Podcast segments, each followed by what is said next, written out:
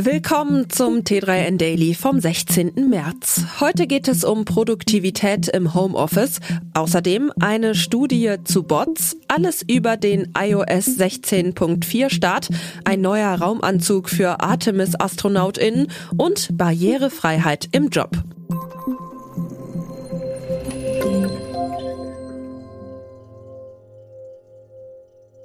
Gesellig, mitfühlend, ängstlich? ForscherInnen haben mittels eines Big Five Persönlichkeitsmodells den Mitarbeitertyp im Homeoffice identifiziert, der am besten performt. Dabei wurden Persönlichkeitsmerkmale von mehr als 1700 Befragten in Lettland gemessen, die während der Pandemie größtenteils zu Hause gearbeitet haben. Die Kategorien im Test. Erstens Offenheit. Menschen, die einfallsreich, neugierig und fantasievoll sind.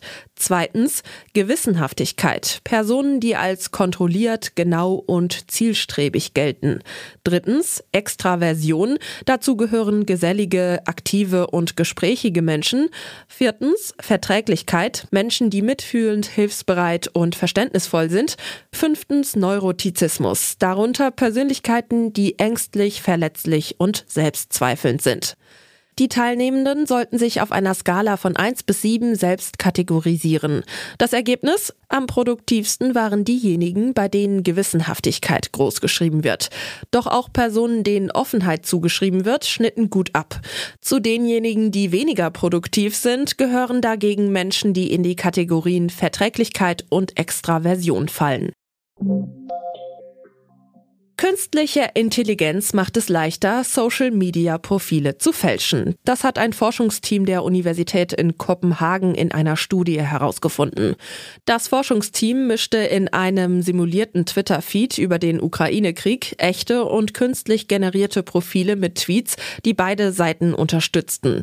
Die Beiträge wurden vom KI-Sprachmodell GPT-3 generiert.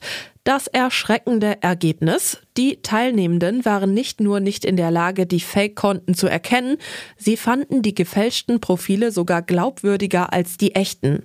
Ganze 41,5 Prozent der Probanden hielt einen der realen Accounts für gefälscht. Das beste künstliche Profil erhielt auf der anderen Seite eine Verdächtigungsrate von lediglich 10 Prozent. Unsere Ergebnisse deuten darauf hin, dass die Technologie zur Erstellung gefälschter Profile so weit fortgeschritten ist, dass es schwierig ist, sie von echten Profilen zu unterscheiden, sagte Sippo Rossi, Leiter der Studie. Die neue iOS-Version gibt es derzeit nur als Beta, doch wir haben schon mal reingeschaut. iPhone-UserInnen dürfen sich mit iOS 16.4 unter anderem auf Dutzende neue Emojis freuen. Dazu gehören etwa Kopfschütteln, verschiedenfarbige Herzen, diverse Tiere wie Esel, Elch oder Gans, ebenso Updates wie Flügel, Hyazinthe, Erbsenschote oder Ingwer. Mit dem neuen iPhone-Update kommt nun auch endlich die eigentlich schon mit iOS 16.2 erwartete neue HomeKit-Architektur, die das Gesamtsystem stabiler und leistungsfähiger machen soll. Ebenfalls mit an Bord Push-Benachrichtigungen von Web-Apps, Fokusunterstützung für Web-Push-Benachrichtigungen, neue Kurzbefehle für Sperrbildschirm und Always-On-Display und eine überarbeitete Podcast-App. Spaziergänge im Weltraum sind gefährlich, vor allem wenn man den falschen Schutzanzug trägt. Astronautinnen auf der ISS wären in den vergangenen Jahren bei Weltraumspaziergängen mehrmals beinahe ertrunken, weil die 40 Jahre alten Raumanzüge leckten und Wasser von außen eindringen konnte. Deshalb hat Axiom Space für die Astronautinnen der Artemis 3 Mission der NASA einen Prototyp eines neuen Raumanzugs vorgestellt. Darin sollen die RaumfahrerInnen Ende 2025 auf dem Mond landen und dort spazieren gehen. Doch müssten die Raumanzüge nicht weiß sein, um Hitze besser zu reflektieren und die AstronautInnen vor hohen Temperaturen zu schützen? Normalerweise schon. In diesem Fall verfügt der Prototyp über eine dunkle Schutzschicht, um das wirkliche Design zu verbergen. Die ersten fertigen Raumanzüge sollen bis Herbst 2023 an die NASA geliefert werden. Die europäischen Unternehmen müssen inklusiver werden. Das soll mit dem EU Accessibility Act gelingen. Der europäische Rechtsakt zur Barrierefreiheit soll 2025 in Kraft treten und ähnelt dem Americans with Disabilities Act.